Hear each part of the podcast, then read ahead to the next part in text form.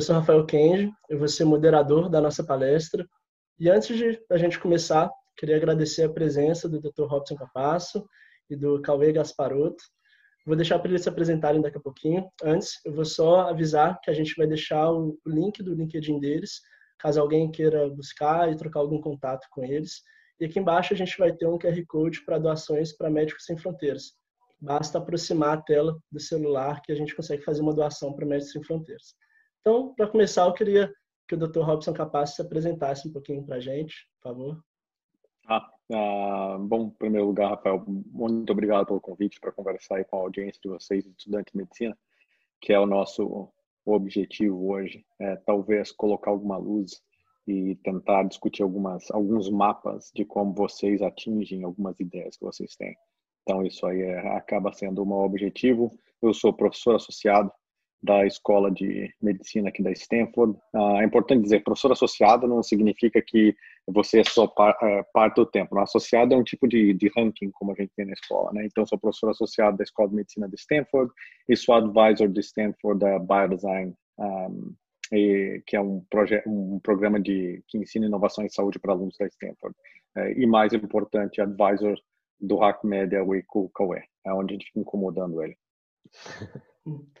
Pode se apresentar para a gente também, Cauê? Claro, claro.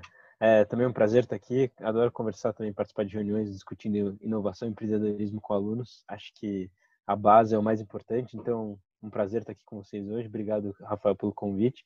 Meu nome é Cauê, eu estou uh, no sexto ano da Faculdade de Medicina da USP. Uh, sou uh, fundador do, do HackMed e Fiquei um tempo nos Estados Unidos, estudando na Harvard Medical School, fiz parte de um grupo de inovação e empreendedorismo no MIT, e foi aí que surgiu toda esse, essa ideia de criar o HackMed aqui no Brasil, que provavelmente mais para frente eu vou contar um pouquinho melhor. Muito bom, muito obrigado pela presença de vocês. Valeu. E o tema da nossa palestra é Criando Médicos Inovadores. Queria que vocês contassem um pouquinho para a gente como foi a experiência de vocês na área e qual é o background dos dois na área de inovação, tecnologia e saúde. Não, eu vou deixar o Cauê começar. Vai lá, Cauê. Tá Até eu tô curioso agora.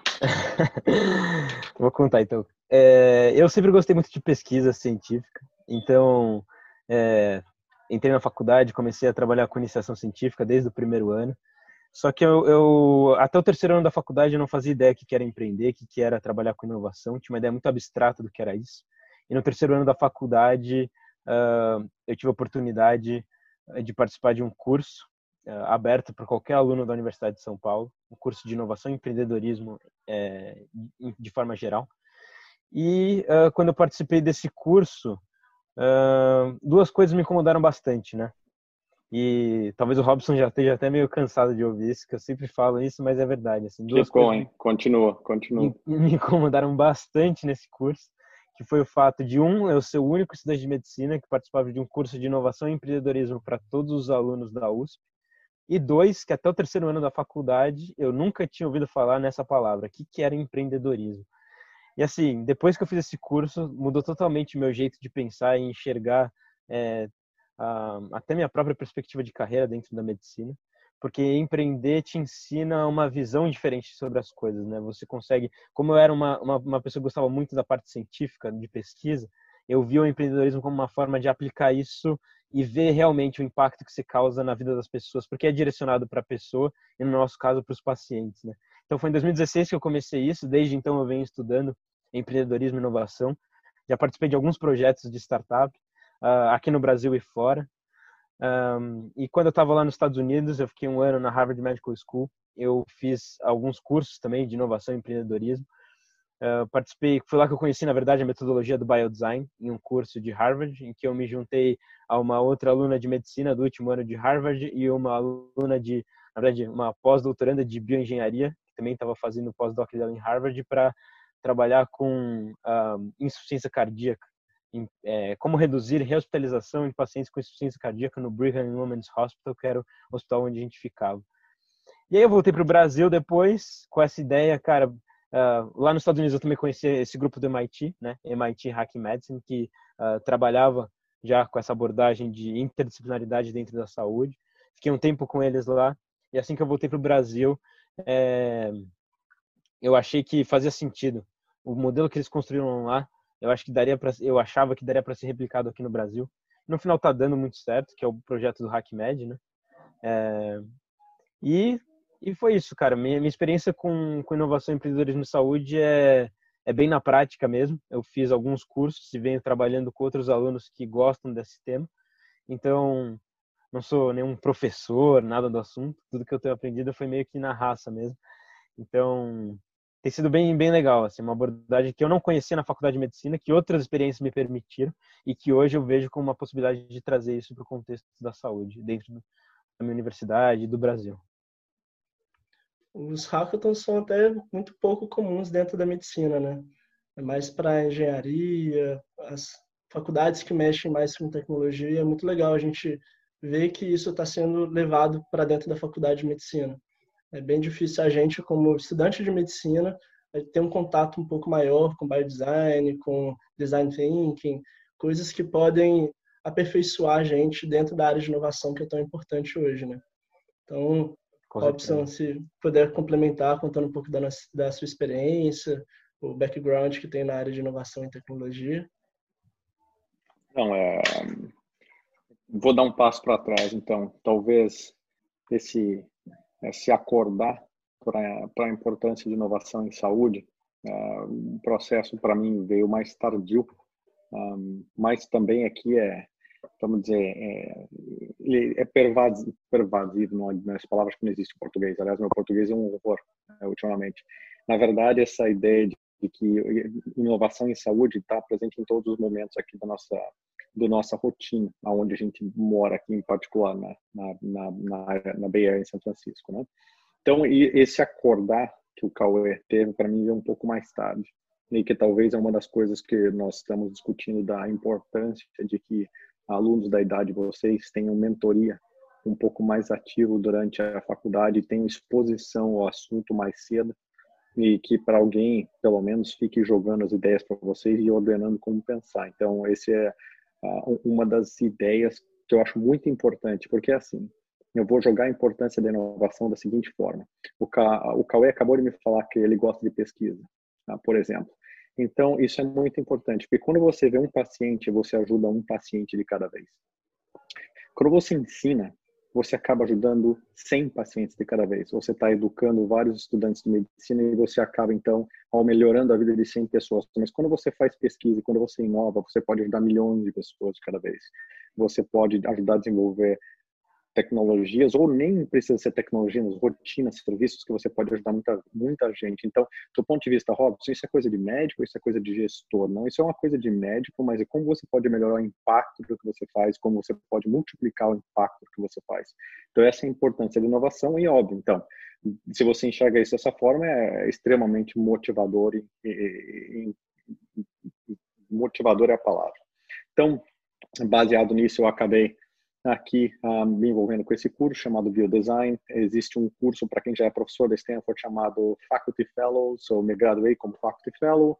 Eu fui mentor clínico de vários anos, aí nos últimos 11 anos, uh, de, de, um monte de times né, que saíram daqui. Então é, é, muito, muito legal ver os times passando de uma need, de uma necessidade para um projeto, para um minimal viable concept, para dar os meninos fazerem uma empresa e depois vocês vendo essas empresas virando alguma coisa mais tarde.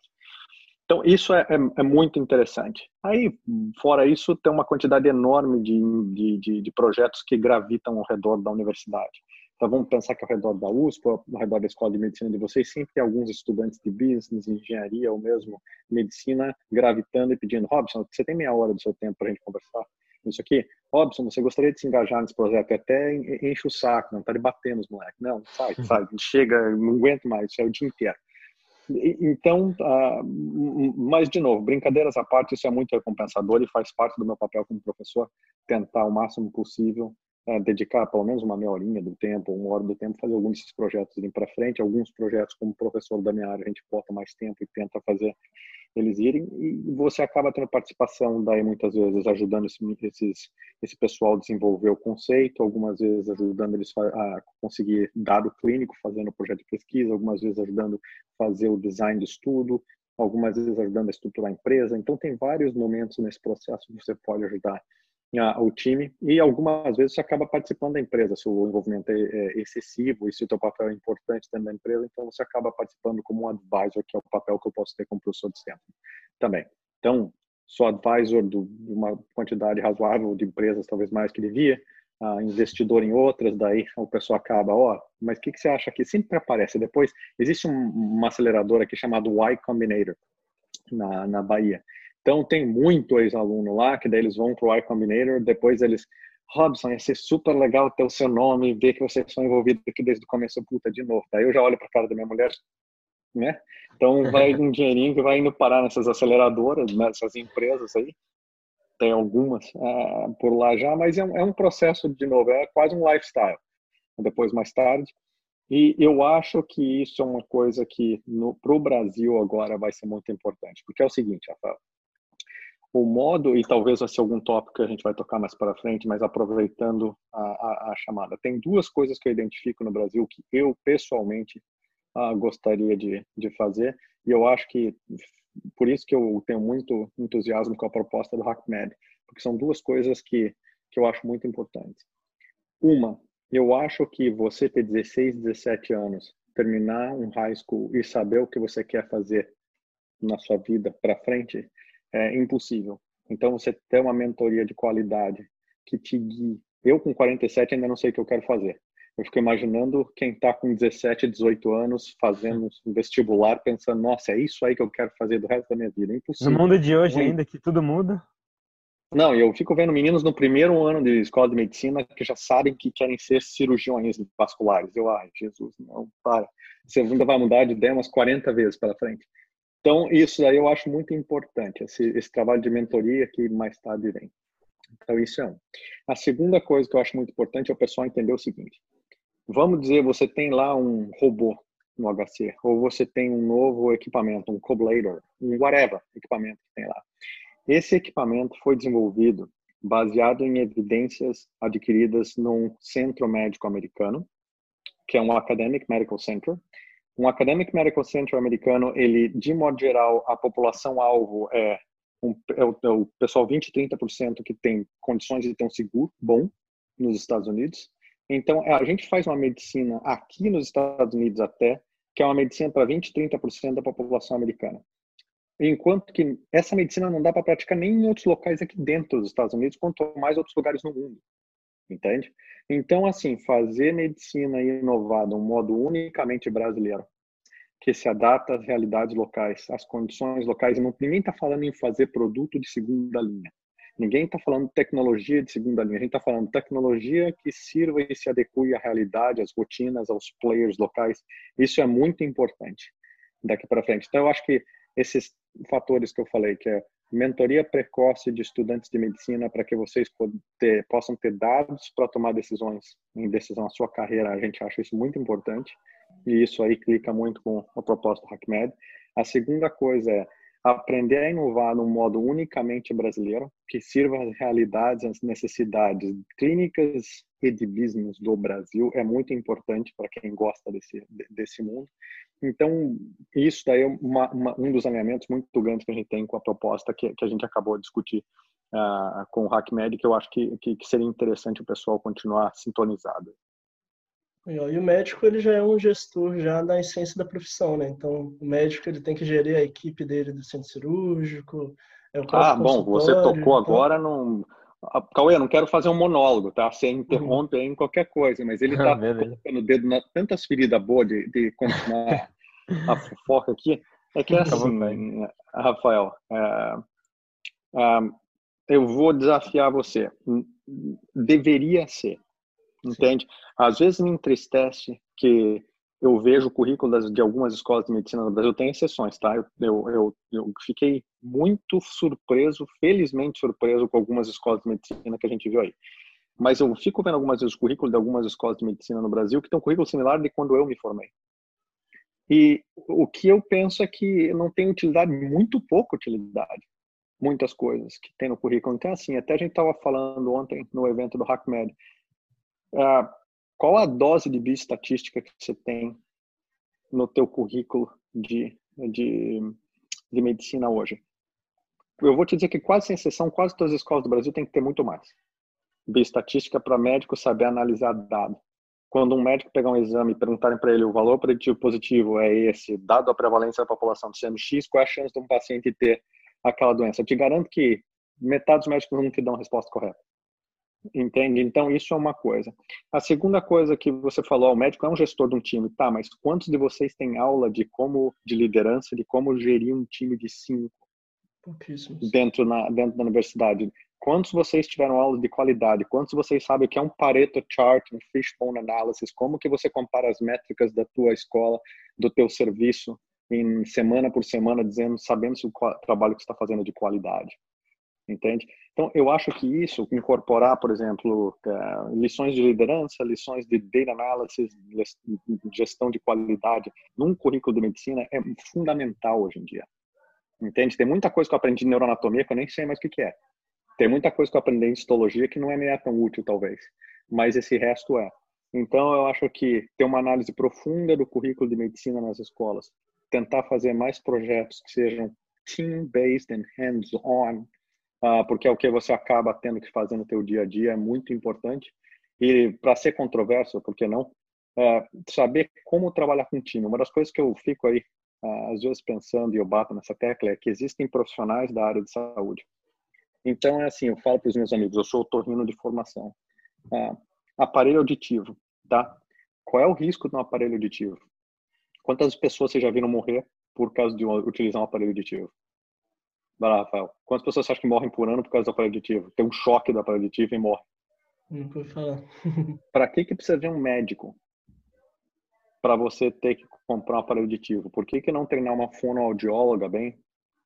E você, na verdade, ela fazer um bom exame, saber identificar patologias de ouvido mais severas e fazer aquele treinamento bem intenso? Na verdade, você só cria mais um stakeholder, mais um step que aumenta o preço. Ah, o pessoal esses outros dias ficou muito bravo com, com, o Kleiner do Einstein porque ele falou que oftalmologista, o, o óculos deveria estar já treinar bem um optometrista para ter acesso. Então, eu concordo. Ter acesso à terapia em situações em que o risco é muito baixo é uma coisa muito importante e saber como trabalhar com um time de profissionais que incluam um optometrista, uma fonoaudióloga e tudo mais, e você fazer um acesso, uma medição de qualidade desse time, poderia ser uma função um pouco maior do médico entende? Ao invés de você pessoalmente ter que ver paciente por paciente e, portanto, criar uma, um, um, um, estreitamento no sistema todo que não permita que muitos dos teus pacientes acabem tendo acesso à terapia.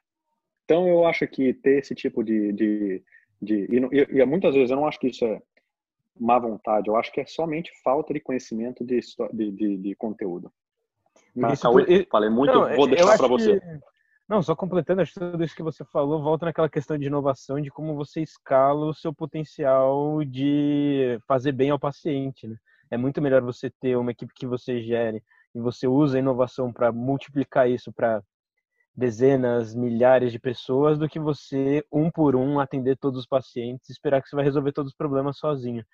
Então, acho que tá tudo, tá tudo na mesma ideia. Acho que a inovação, ela, ela tá junto com toda, toda essa ideia de liderança, de você saber uh, gerir. E não existe inovação sem, sem essas outras temáticas, eu acho.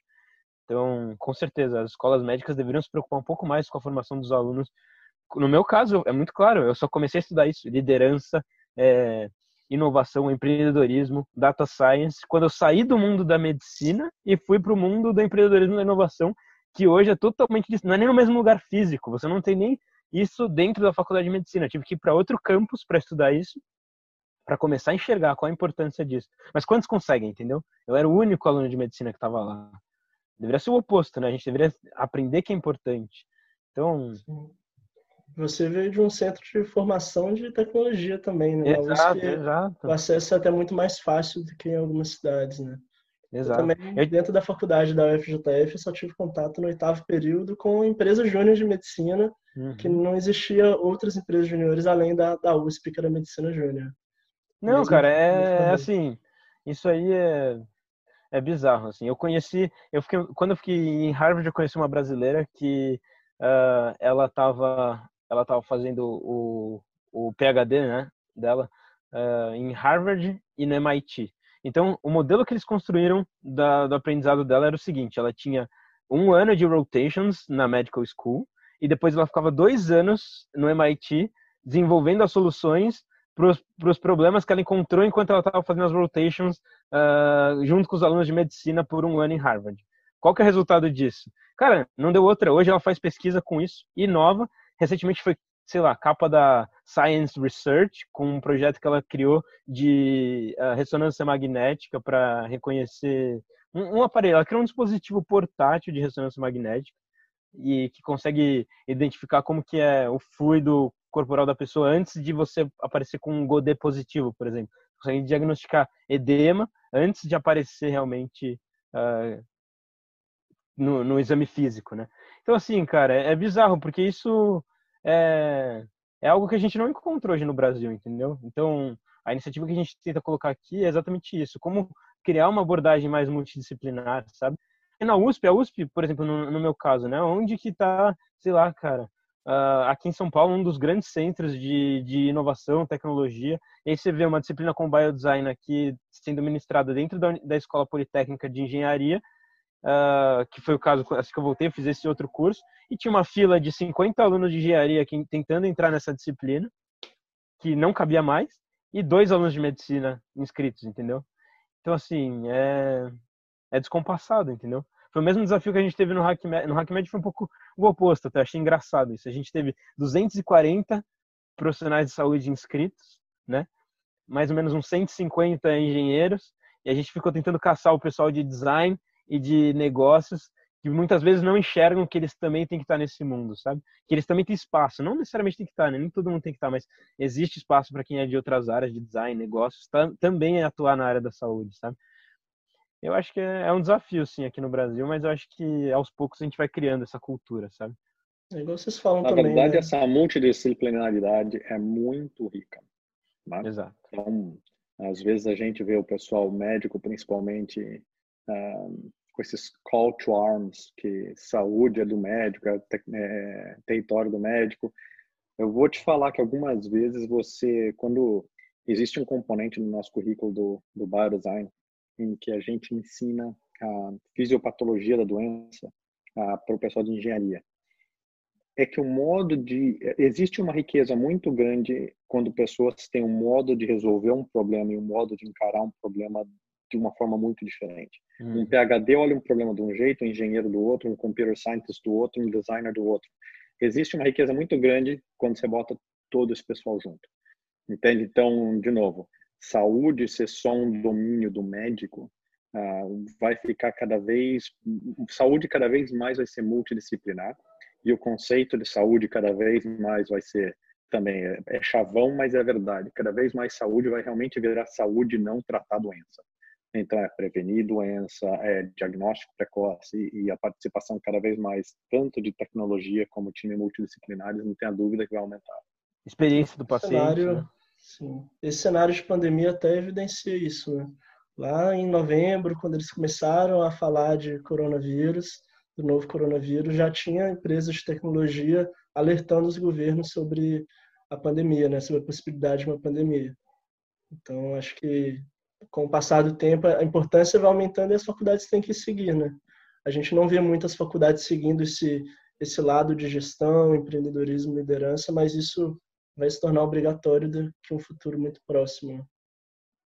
Exatamente, como permitir que as escolas, como o Cauê falou, uh, talvez o pessoal da escola de medicina, o pessoal da escola de enfermagem, o pessoal da escola de odonto, nem está sabendo do curso de biodesign que está acontecendo na Poli.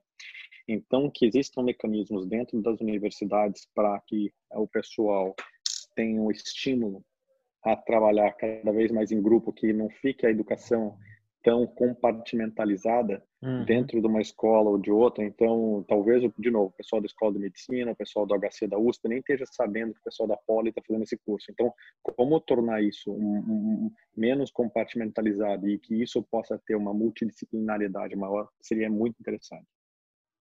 Sim. Isso envolve também, acho que até como você disse, Robson, muitas vezes a, a gente tem uma carga de é, informação dentro da disciplina. Eu tive uma vez uma conversa com um professor, né? Ele me falou assim, na verdade, é, se você parar para pensar, nenhuma disciplina é dispensável, nenhuma disciplina não é importante. Ela é sempre importante na visão de alguém, né? Se tem alguém ensinando aquilo para você, quer dizer que para aquela pessoa aquilo é importante. Então, assim, não, não, não desmerecendo o trabalho de ninguém, mas acontece que nem sempre o que é importante para uma pessoa vai servir para todas as outras. E nas faculdades de medicina a gente tenta ensinar tudo que um professor acha que é importante para todos os alunos em determinado período de tempo. É óbvio que no primeiro ano de faculdade, quando você chegar no sexto e você não reviu aquele conceito básico extremamente aprofundado, você não vai lembrar nada, entendeu? Então, assim, eu, eu acho que realmente a gente tem uma, uma defasagem também no, no, no na estrutura do curso, porque pelo menos aqui na USP eu tô falando, né? Ela é totalmente compartimentada, dentro da medicina totalmente compartimentada, então os departamentos não se conversam, então muitas vezes uh, tem essa, essa diferença, então assim, não é visando o aprendizado do aluno, sabe? Tem uma briga também política, uma série de questões políticas que assim, é, atrapalham a formação do aluno. Eu, eu sinto que no Brasil é, não é o foco e, no aluno. E, não, e fora isso, eu vou te falar que eu fiquei muito surpreso conversando esses dias atrás, Cauê, com algum, algumas pessoas de algumas escolas uh, privadas, que na verdade às vezes a, a, o decision making process, me desculpa colocar essas expressões em inglês aí, eu já pela terceira vez, mas meu inglês, boa, meu, meu, meu, português está um horror. uh, mas o, quando a, a instituição tem o processo de tomada de decisão um pouco mais rápido, e existe menos, ah, algumas vezes, vamos dizer assim, universidades federais, elas tendem a ter cátedras ou professores titulares que estão lá por muito mais tempo e com mais poder, que é mais enraizado, esse, essa tomada desse essa tomada de decisão, ela tende a ser um pouco mais complexa, né?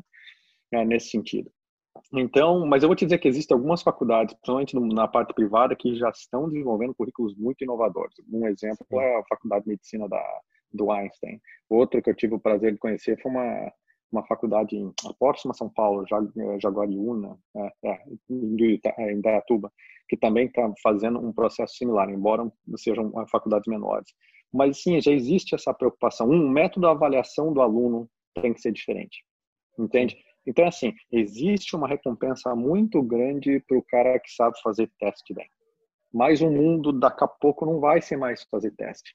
Então eu treinei você a sua vida inteira, botei um cabrestinho em você, olha, o teu vestibular vai ser fazer teste, o teu escola vai ser fazer teste, a universidade vai ser fazer teste, mas depois não vai ser fazer teste. Então eu não sei, eu posso estar falando besteira como é, mas eu acho que tem uma grande, um grande percentual da tua avaliação que ainda vem de como se faz teste.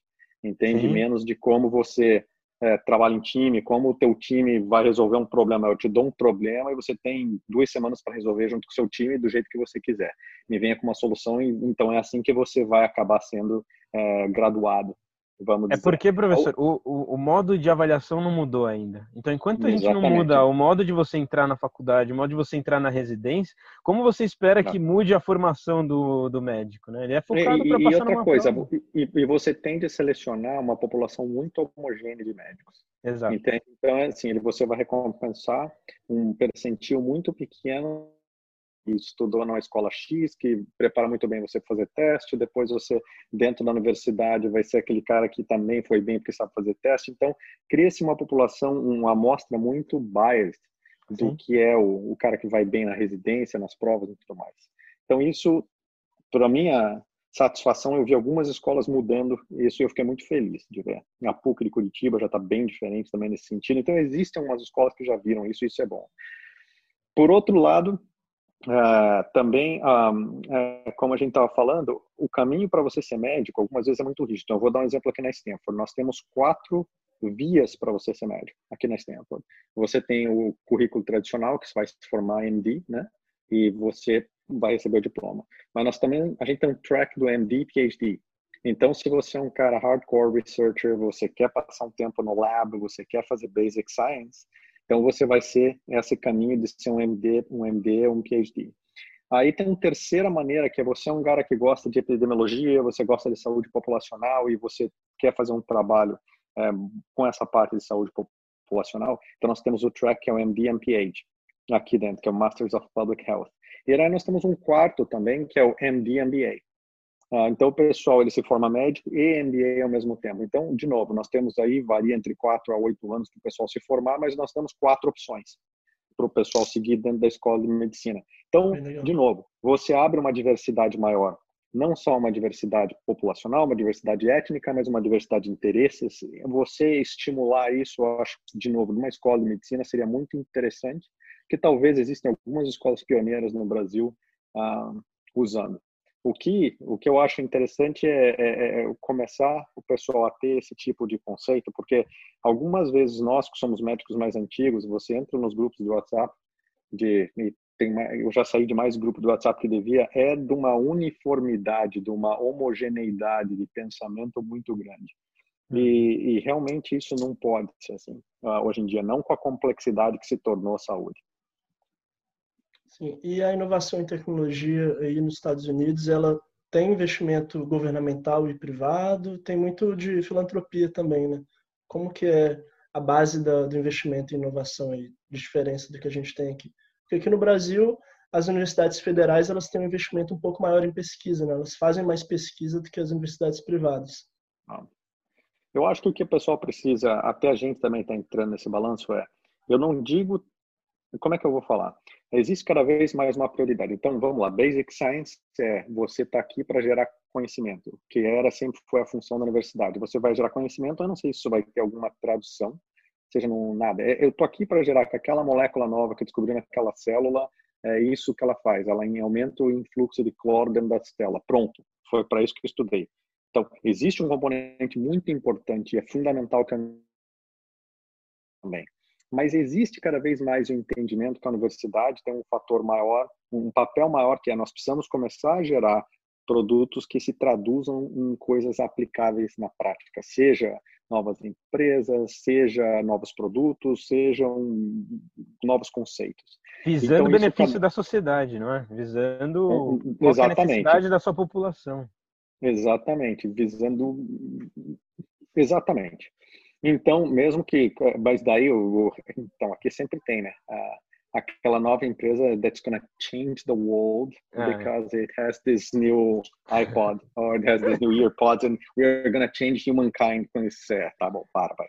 Então, é, é, aqueles episódios do Silicon Valley que tem no HBO, você dá risada, é aquilo mesmo, é igualzinho. Tem, tem cara, eu vou mudar, vou mudar o mundo e salvar a humanidade mudando a experiência de como você compra roupa. Você, ah, pelo amor de Deus, então, então, isso é verdade. Existe o que a gente chama, Rafael, do tal do ecossistema. Então, existe financiamento governamental, que eu nem acho que é tão pouco aí no Brasil. Se você pegar a quantidade de grant que a FAPESP joga para o pessoal, que sejam grants translacionais mesmo, em empresas, não é uma quantidade tão pequena. Entende? Mesmo o BNDES em anos passados tinha alguns fundos, tinha lá o Criatec, tinha outros fundos que eram eram eram assim. Para mim o que falta mais é como fazer a interação entre a universidade, entre o setor privado e o setor público se tornar mais intenso e se tornar mais transparente. Entende? Então, como a gente falou, que, as, que a universidade permita que o professor que está lá, ele tenha regras claras de como ele pode colaborar com a indústria e que o governo também nos dê regras, regras claras de como a gente pode ter participação e, e, trabalhar com empresas. Então, essa interação constante e frequente, é, mas bem transparente, eu acho que é mais fundamental até que a quantidade de capital. Isso posto sim, a quantidade de capital é importante para que se forme o que a gente chama de um ecossistema, tá? É uma palavrinha meio batida, mas é importante, porque daí o Rafael se formou em direito e ele quer dar aula na universidade. Ele não precisa ser um professor da USP para dar aula no curso de inovação que o Cauê fez. O Rafael, como advogado, vai dar uma aula lá porque ele vai interagir com aquele curso. É, Ex-formandos do curso do Biodesign da Poli, que tem a sua empresa agora, pode dar uma aula mostrando, olha, foi aqui que eu me bati, foi esses problemas que eu tive no caminho investidores, o pessoal ah, do, de algum fundo que está investindo em saúde aí, vai dar aula também, vai dizer, olha, esse tipo de empresa que a gente está buscando por X, Y e Z. Uhum. Então, de uhum. novo, essa interação frequente entre todos os atores, que se tenham regras claras, eu acho que isso talvez seja o fator mais importante, Rafael. Talvez até que o volume de capital. Eu vou dizer para você que eu acho que até tem. Um, o que falta realmente é isso, como fazer isso e, assim, e a outra ontem, que o Nigan falou ontem na nossa sessão, até recomendo todo mundo dar uma olhadinha no, no em todo o, o, vídeo do HackMed de modo geral, para vocês verem que teve muitas pérolas de acordo das cinco horas. Vou dizer que vão ser das aulas das cinco horas talvez mais úteis que os estudantes de medicina vão passar, mas teve uma que foi importante, que é ter uma ideia de um sistema que recompense quem está tentando fazer algo acontecer. Se você tem uma empresa e você é investidor dessa empresa, mas você vai ser juridicamente uh, liable, traduz aí para mim, Cauê. Eh, se você vai, se você pode ser processado porque você está ajudando uma empresa e essa empresa faliu, eu não vou ajudar essa empresa, não, tô, não sou nem louco de querer investir, botar dinheiro nessa empresa, porque eu vou poder ser processado se alguém processou essa empresa e eu vou, tomar meu carro, vão tomar minha casa. Então, que exista um sistema que favoreça as pessoas tentarem montar o seu business, mesmo que elas errem, e isso é uma coisa que vocês devem ter ouvido 900 vezes aí, mas é verdade. Errar, desde que seja rápido e que não seja um erro catastrófico, é bom. Você é aprende é muito errando. É. Então, que não seja um erro enorme, não é aquele negócio que todo mundo adora quem erra, não é bem assim. Isso também é meio que lenda. Desde que você não tenha major erros e desde que você erre rápido e pivote rápido, isso é muito bom, porque deixa a pessoa, a gente gosta de quem já teve essa experiência. Então, aí no Brasil, às vezes, se você tenta fazer alguma coisa e você quebra, você gastou uma grana do seu pai dos investidores, você ficou ostracizado. Talvez isso mudar esse, essa ideia é muito importante também. E aí nos Estados Unidos, também voltando à parte dos mentores, né, tem um senso de pertencimento muito grande, né? Então, o aluno que ele se formou em Stanford, o aluno que se formou em Harvard, ele vai ser para sempre um ex-aluno de Stanford, um ex-aluno de Harvard, e ele vai contribuir para o ecossistema da universidade. Então, acho que é por isso também que a mentoria é tão mais forte aí do que aqui, né? Que a gente não tem esse senso Sabe... de pertencimento tão grande, né? De voltar e ensinar os alunos que entraram agora o que eu aprendi dentro da faculdade essas questões de endowment, tá? Tudo mais, tem, tem, bastante coisa nos Estados Unidos que acho que algumas pessoas aqui no Brasil tentam. E eu sempre vejo, cara, que ainda que que aconteça aqui no Brasil algumas coisas, a medicina está sempre atrasada. Então, toda essa parte de ecossistema que o Capasso falou, cara, se você vai hoje na USP e conhece o pessoal da, da engenharia lá, você vai ver, cara, tem um ecossistema, amigos da Poli hoje, que traz a galera que é formada na Poli, investe em startups da Poli, entendeu? Os caras vão criando um ecossistema. Então, assim, você chega lá, você consegue, sendo um aluno que faz parte da Poli, que está no NEU, Núcleo de Empreendedorismo da USP, tem acesso ao cara que uh, criou a 99 Táxi, entendeu? Que hoje está criando uma outra startup. E essa comunidade é forte. E onde está o aluno de medicina? Muito longe disso, muito longe. Num outro mundo, nem perto disso, entendeu? Então, acho que a ideia quando a gente quis fazer o HackMed, cara, ia muito nessa linha, sabe? Por que, que na Poli ele já tem um negócio desse, na FAO, na FE, os caras começaram a desenvolver isso dentro da USP mesmo, e na medicina não, entendeu? Então, é, eu concordo com tudo que o Capasso falou, o ecossistema é muito importante. E sem isso, realmente, não dá, não, não tem como fomentar empreendedorismo se você não tiver bons exemplos positivos de que é um caminho viável. Eu estava conversando hoje com um professor meu também sobre isso, com várias dúvidas de carreira. Eu sou um aluno de medicina que adora empreender e eu tenho uma série de dúvidas, né? Será que vale a pena eu fazer residência? Eu paro um ano para tocar agora o HackMed, que é uh, o projeto que eu estou mais apaixonado, né? Na... Será que é uma boa escolha? Será que eu vou estar tá, é, abrindo mão de um futuro, não sei, tradicional que talvez fosse me abrir mais portas. E na conversa que eu tive hoje, o professor falou assim: o modelo que hoje funciona as universidades, as universidades mais tradicionais, ele vai ter que ser transformado, entendeu? Se daqui a alguns anos o modelo que eu estou apostando e que está todo mundo apostando de investir em inovação não se aplicar à minha universidade, é porque a minha universidade não está mais adequada à realidade do mundo, porque ela ficou para trás, entendeu? Então acho que é mais fácil hoje as universidades criarem essa visão, né? porque é, é, aquela história da Kodak, né? Não, não vou, não vou para a tecnologia digital, vou apostar em manter a, a, a, foto do jeito tradicional. E aí alguém cria a solução que ela não quis investir e ela morre, entendeu? Então acho que eu tenho essa visão hoje do tipo é importante para o aluno ter uma visão empreendedora, uma visão de inovação. Nem todo mundo precisa seguir esse caminho, mas uh, as universidades vão ter que se adaptar a essa realidade, ao meu ver, assim, em algum momento ou outro porque de fato você fazer as coisas como como o Capaz falou né? Você tem a, a, a ciência importante biológica mas você também tem aquela papel importante da faculdade de retribuir para a sociedade uh, alguma coisa né? Dar um retorno de uh, palpável né? Desenvolver soluções para a sociedade. Então acho que é isso. Sim, a gente até no Jaleco mesmo, a gente está criando programas de mentoria dentro do Jaleco, mentoria de carreira, de estudo no exterior, de oratória, porque a gente vê isso muito, né? Faltam médicos formados que já passaram por uma experiência toda de, de formação numa faculdade de medicina, viram a carreira médica de forma ampla, mas que precisam incentivar né, e inspirar os médicos, os alunos de medicina que ainda estão na faculdade. Né? Isso é muito importante. Quando a gente conseguir criar um ecossistema de incentivo à inovação, ao empreendedorismo, gestão, liderança, os médicos vão sair mais bem preparados para o uhum. mercado e com uma visão mais ampla de tratar a doença e o paciente como um todo, né? Igual, depois eu queria até que você explicasse o, o tema do, do HackMed, né, de somos todos pacientes. Acho que falta um pouco essa visão ainda, né, de nós nos vermos como, como pacientes e mesmo como médicos, a gente ser totalmente responsável pelo, pelo todo da, da saúde que a gente vivencia hoje. Sim, com certeza. E é até engraçado porque às vezes você fala sobre isso com alunos de medicina e a, a ideia que passa é que você vai ser um gestor, exatamente isso. Ah, então você vai fazer gestão, né? Você... Não, não é gestão, cara. Isso aí é, é, é inovação, é diferente, entendeu? Você não precisa ser um gestor para aprender a ser inovador, sabe? É, é, é, outra, outro campo, assim. É claro que o gestor é, é um dos atributos, entendeu? Mas uh, hoje, hoje na, na, visão do médico, a minha impressão que eu tenho é que se você está estudando isso, você vai ser um gestor. Você não pode ser um médico que tem essa visão. E eu acho que é totalmente uh, não faz nenhum sentido, na verdade, na minha cabeça, porque uh, como o próprio Capasso falou, você tendo esses, esses atributos, você pode escalar muito melhor o tanto o, o seu poder de, de, de, trabalhar em cima dos pacientes, né, de melhorar a vida das pessoas e tal.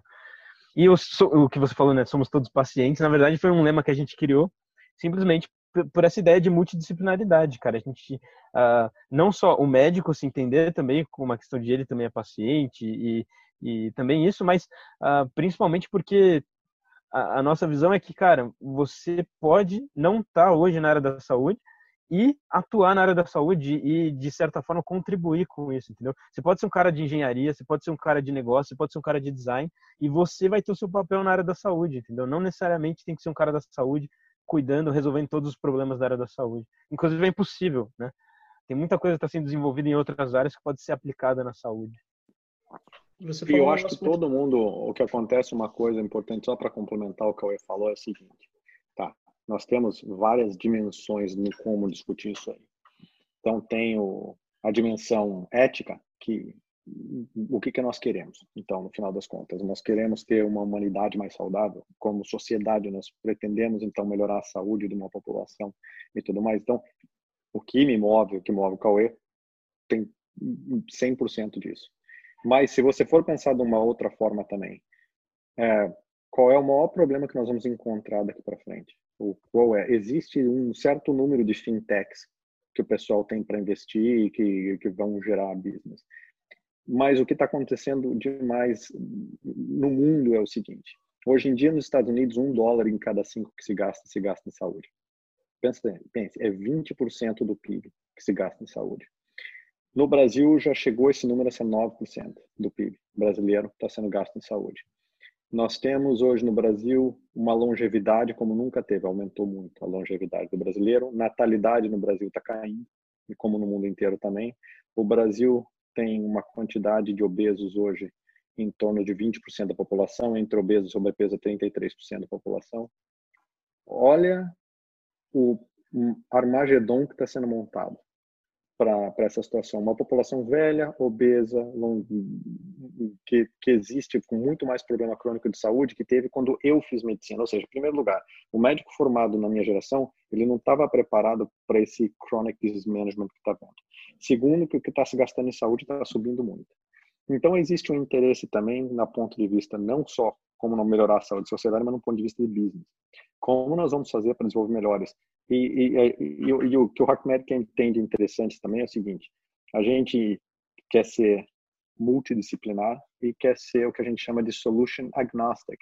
Pode ser que você vai descobrir o novo CRISPR depois de fazer um programa, tomara, entende? Mas pode ser que você vai descobrir só um novo, uma nova rotina, só um novo sistema de quality improvement é, dentro do teu hospital que vai começar a fazer. Então a ideia de ser solution agnostic é muito importante você focar nos problemas que estão em mão, focar nas necessidades, nos dramas que a gente viver. E tecnologia pode ser que depois a gente invente que tudo dá para ser resolvido com mensagem de WhatsApp. Uhum. Entende? Pode ser que com o WhatsApp a gente vai resolver o problema do Covid do Brasil. Você vai começar a apresentar sintoma, tá na lista escorrendo, você está com anosmia, você está com febre, manda uma mensagenzinha de WhatsApp para a Secretaria de Segurança, para a Secretaria de Saúde. Pode ser mais efetivo do que testar todo mundo, entende? Então, é, existe essa percepção de que foco no problema, seja multidisciplinar, entenda bem qual é o problema para só depois pensar em soluções e, e, e, veja como isso aí pode ser gerado, uma empresa ou não em cima disso. São vários uhum. passos que, que são importantes de, de pensar. Tá? Prototipar, né? Simples, barato, rápido, gastar o menos possível Exatamente. com o protótipo, pivotar, reconstruir. É isso aí, né? é esse modelo. Acabou que vocês já responderam a pergunta que eu ia falar, né? Qual a necessidade de, de educar um futuro inovador, né? Então, tem vários. Eu vou, eu vou, eu vou dar, vou dar. Então, tá. Então, eu vou dar mais um exemplo que eu adoro, Beto, que é sempre controverso. Cada vez, como você sabe, o meu claim to fame, cada vez que eu vou no Brasil, é porque eu sou médico de sono, então, tudo que é. Mas eu não sei se vocês lembram de apneia de sono, vocês tiveram alguma coisa. Eu, quando eu fiz escola de medicina, nem, não tive nenhuma aula de sono, nem sabia o que era um negócio desse. Mas existe uma coisa chamada apneia do sono, que o cara ronca, para de respirar. Vocês já viram todo mundo, pai de todo mundo, ou tio, alguém tem, ou vocês mesmos podem roncar um pouco. O Cauê não tem cara que ronca, nem você. Então é assim. Então, às vezes, o pessoal tem esse negócio chamado apneia do sono. O principal tratamento para apneia do sono é uma coisa chamada CPAP. Você ouviram falar em CPAP? Que é aquela máscara que você coloca, jogar com pressão e abre a garganta. Então tá. Tem um conceito que nós vamos ensinar para vocês no Hack Med que a gente chama de Cycle of Care. Tá? Então é o seguinte, quantos passos que o paciente percorre até você chegar no, numa, numa solução para o problema? Então vamos lá. Convencionalmente, ainda hoje, se você é um cara que ronca ou tem apneia do sono e você para de respirar, e, e é esse é o método que o médico tem que aprender a pensar. E eu pergunto para você que pouco médico vai saber. Eu pergunto para a pessoa que está fazendo residência em medicina do sono, eles não sabem a resposta para isso que eu vou te perguntar agora. Tá, então me conta, qual é a prevalência na população de apneia do sono? Ah, é 25% dos casos. Então você pergunta assim, ó, qual é o percentual desses pacientes que vão procurar um médico por causa desse problema? Ah, não sei. Então tá, 80% das vezes o pessoal não faz nada. Você tem o tiozão lá que ronca, ele não vai fazer coisa nenhuma. Mas vamos ver que ele procura o médico. O que que aí eu chego no médico, o médico fala, nossa, tem que fazer um teste de sono. Quanto tempo demora para conseguir fazer um teste de sono pelo SUS na USP, Cauê? Putz, no HC, cara, deve ser, sei lá, questão seis de meses. meses tá, né? essa aí, é, então, seis meses para você conseguir uma vaga fazendo um teste de sono. Depois de você fazer o teste particular de... demora, né? É, talvez aí em Juiz de Fora também seja, não sei, investiga lá. Então ele vai chegar depois, o que que acontece? Qual é o próximo passo depois que o paciente faz o teste de sono? Ele volta para o médico. Então ele demora mais uns três meses para conseguir a consulta com o médico, e o médico vai chegar e falar assim, sabe o que, que você tem? Você tem apneia do sono. Ah, sério? Então tá. Qual é o próximo passo? Você tem que fazer, antigamente então fazer uma titulação. Aí tem gente que ainda manda fazer, que é calcular quanto de pressão que vai no CPAP, né? Então tá, eu quero demorar mais um ano para conseguir fazer uma titulação. Ou seja, peraí, já foi uns dois anos e pouco para o cara conseguir fazer a titulação dele, volta a ver o médico de novo. Ou seja, ele teve que ver o médico uma, duas, três vezes. Uma para o cara falar para ele que ele precisa de um teste de sono, o outro para ele falar que ele tem apneia do sono e a terceira vez para ele falar que ele precisa de um CPAP naquela pressão. Então tá, esse processo de ver o médico três vezes e fazer dois testes se chama cycle of care. The number of steps, o quantos passos o médico, o paciente precisa percorrer para você chegar na terapia, que é um troço chamado CPAP. Vamos lá. Quantas pessoas vocês já ouviram morrer usando CPAP? Qual é o risco do CPAP? Eu vou falar para você que tem muito pouco risco no CPAP, tá? Eu nunca vi ninguém morrer de CPAP e é só com isso que eu trabalho no meu dia a dia. Por que diabo não tem na Raia Drogazil CPAP para vender? Porque tem um farmacêutico que instrui quem ronca e quem está meio sonolento durante o dia. Ó, você tem essa condição, você tem, tem algumas condições que você não pode usar CPAP, tá? Tipo, é, insuficiência cardíaca congestiva, COPD, é, DPOC severo, você não pode usar. Mas qualquer um, qualquer algoritmo pega isso. Você bota uma informaçãozinha lá no seu telefone dizendo, ó, oh, você tem é, COPD, você tem é, DPOC, é, DPOC, você tem insuficiência cardíaca, você pega isso. Então, existem várias situações na rotina médica que são iguaizinhas. Entende? Você, o paciente tem que ver o médico três vezes, ele tem que fazer dois testes, ele demora dois anos para chegar numa terapia que é inócua. É, de modo geral, o risco é muito baixo. Né? De, o risco de... é não usar o CPAP, porque você não bota o esforço do médico, então, em ter certeza que o paciente usa o CPAP. Na verdade, precisa ser um médico, ou pode ser uma enfermeira mandando mensagem pelo WhatsApp três vezes por semana, falando: olha, você não está usando o CPAP, bonitão, uhum. usa o CPAP. Então é assim, aonde você aloca os teus esforços e aonde você aloca os teus recursos para você melhorar o acesso do paciente à condição de saúde. Eu dei um exemplo que é muito próximo do que eu faço, mas em medicina tem vários dessa forma. Muito só assim, muito só assim. E assim, muito se para para pensar, não precisa nem de uma grande tecnologia, que nem você falou, às vezes é você reduzir o processo de uma consulta, você já impacta na vida de sei lá quantos milhões de pacientes, entendeu? Você Então é assim, e como você realoca, você realoca recurso, pode ser que eu preciso muito mais enfermeiras tendo certeza que esses pacientes estão usando o CPAP do que uma uhum. quantidade enorme de recursos que mais pessoas façam testes de sono para dizer que eles têm uma, uma condição muito prevalente. Pode ser que o oxímetro somente já dê. Pode ser que um algoritmo, existe o primeiro algoritmo validado pelo FDA para telefone, é que na verdade já faz diagnóstico da apneia do sono. Então é assim, existem várias formas de se fazer isso e isso que é muito importante que eu acho que o HackMed tem a oferecer. Vamos tentar ver situações em que medicina vai ser feita de acordo com as necessidades locais do ambiente. Você tem que ter os skills para conseguir enxergar isso. Você tem que ter informação para como se trabalha num time multidisciplinar para tentar desenvolver novas soluções ah, para isso. De novo, pode ser que um, um, laboratório virtual de sono online seja muito mais adequado ah, do que todo esse processo que eu te falei. Então, enfim, tecnologia ou não, ah, eu acho que entender como as, quais são as necessidades da saúde indo para frente e como adequar é, é muito importante.